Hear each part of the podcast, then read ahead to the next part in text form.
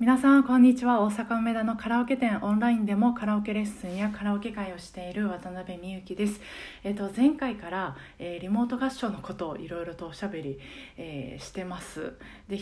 今日も引き続きそうなんですけどまあ、今年の、えー、6月にわたから合唱団をしたり、えー、今年の、えー、11月28日にあるオンカラフェスの、えー、出し物の一つとしてまたリモート合唱、えー、今度は、えー、ボイストレーナーの友達の安田由衣先生と、まあ、その、えー、生徒さんたちと合同で、えー、したりでそのあの募集をもうスタートしてすでにあのたくさんの方にお申し込みいただいて本当嬉し泣きです。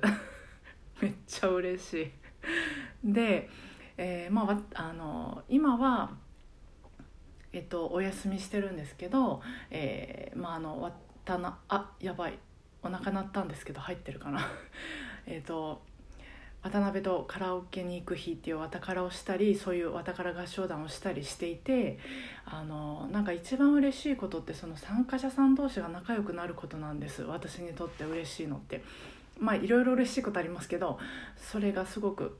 嬉しいことの一つでであの話すごい変わるんですけどあのまあ皆さんあのえー、これをラジオを聴いてくださってる皆さんだったらもうご承知の通りあの私は海外ドラマを何話も続けて何時間も続けて見るその世界にもどっぷりと浸かるっていうのがまあ好きなんですけどもうザッツインドアで。で、まあ、海外ってていうのは、まあ、アメリカ。昔はなんかアメリカのドラマばっかりだったんですけどネットフリックスとかね充実してきて、まあ、イギリス韓国中国台湾えー、タイ。あとあちょっと思い出せないけど、まあ、あと数カ国。もう世界中のドラマを見ていていろいろその日本との違いっていうのを感じるのがまた私はすごく好きなんですけどで、えーと、その日本との違いいろいろ感じる中の一つにその血のつながりを何て言うんですかね大事にする国とそんなにこう重要視しない国があるなっていう日本はすごい血のつながり大事にするんやなっていうことにを思ってます。でもねこれ具体的に何があったからどうでっていうこう理論立てて説明できないのがちょっと申し訳ないんですけどなんか肌で 感じてるんですけど、うん、なんかアメリカとかもね養子制度があって韓国もありますよね。なんか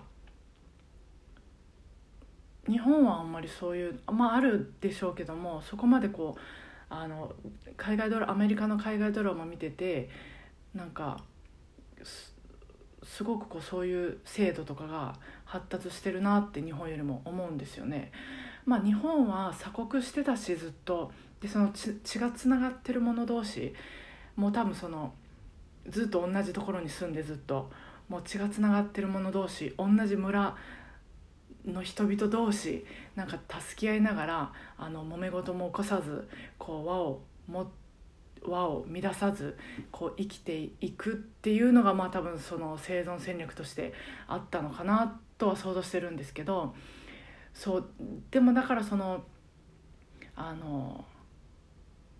こう尊敬できない人とか好きでもない人たちと、まあ、我慢して こう生きていく折り合いつけながらまあ生きていくっていう生きていってた人たちもいると思うんですよね。でももう今はね。SNS もありますしその好きなものが同じもの同士価値観が合うもの同士が集まれる時代じゃないですか。私これは本当にもうありがたいなって現代に生きてて、えー、ありがたいなって思う一つなんですけどあのねオンラインオンラインっていうかえネットが発達しててそういうことも可能になっててでそういう話あのようやく戻るんですけどわたからとかわたから合唱団とかいろいろ教室のイベントとかしてて思うのはそういうこう好きなものが同じもの同士価値観が、まあ、合うもの同士集まれる集まる場所っていうのはすごくなんか平和だなというかあの心があったかくなるなと思うんです。なのでまあ私がこうこれから作っていく場所が、まあ、誰かのそういうこう心地いい場所に慣れてたら嬉しいなと思うし、まあ、そうなれるようにこう、まあ、毎日毎日、えー、全力でまあ今はこのコロナ禍の今はその何ができるのか本当手探り状態であの、まあ、いつも以上にも無鉄砲で、えー、無鉄砲ななんていうか教室の運営になってるところもあると思うんですけど、まあ、あの全力で、えー、皆さんの居場所になれるように、まあ、続けていきたいなと思ってた一日でした、えー、今日も聞いてくださってありがとうございます、えー、明日もお互いなるべくご機嫌に過ごせますように今日もお疲れ様でした。